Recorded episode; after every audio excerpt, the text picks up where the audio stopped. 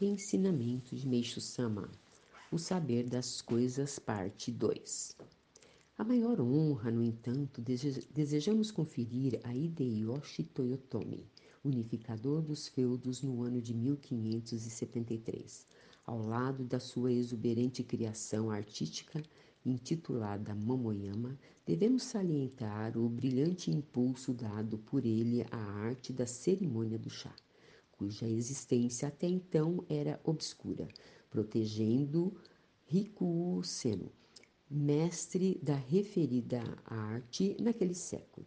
Graças a ele, houve um rápido desenvolvimento da cultura artística e gênios e grandes mestres surgiram uns após outros, não fazendo exceção Enshu Kobori e Kojiro, o gênio da eh, cerâmica. Este, como Ashikaga, além de obras japonesas e chinesas, colecionou é, famosos objetos artísticos da Coreia, dando um novo impulso à cerimônia do, no Japão.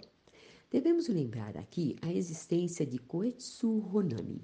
Ele foi pintor e calígrafo notável, tendo criado uma nova modalidade de maquie, arte que utiliza laca e madrepérola na fabricação de cerâmicas.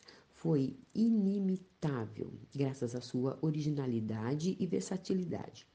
Sua maior contribuição, que ele próprio não previra, foi ter influenciado, cem anos após o seu falecimento, o famoso mestre Korin Ogata, expoente máximo do Japão no setor artístico, o qual foi admirador de Koetsu e o superou conquistando grandiosa fama.